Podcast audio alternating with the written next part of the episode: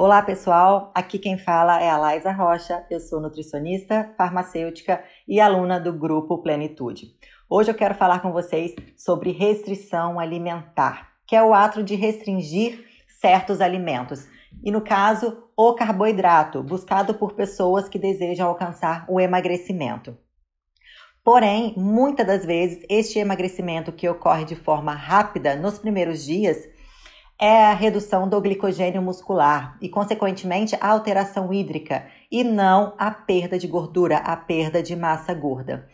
E com isso é gerado um estresse metabólico, podendo gerar alterações hormonais, como diminuição da leptina, diminuição da serotonina, e com isso também pode gerar alterações emocionais, como estresse, irritabilidade, ansiedade, nervosismo, tristezas.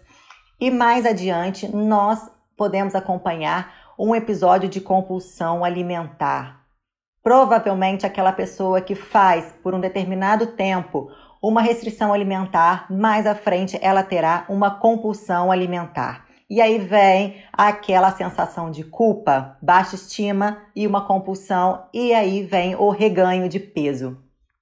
Neste reganho de peso, pode comprometer a parte hormonal e também a parte metabólica, gerando picos de insulina, é, dificuldade de perda de peso, aumento das células adiposas, e aí vem o efeito sanfona, que é o que a gente conhece. A pessoa faz uma restrição por determinado momento, perde peso, entra em compulsão, engorda novamente e entra no ciclo vicioso de efeito sanfona. E o que é mais aconselhável é ter um acompanhamento nutricional de forma que você faça uma dieta equilibrada, sem precisar restringir nenhum tipo de macronutriente, nem restrição calórica severa.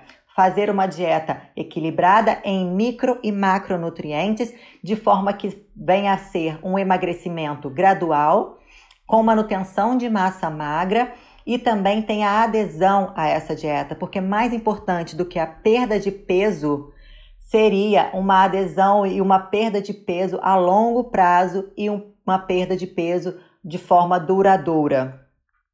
Então é isso, um beijo e até a próxima.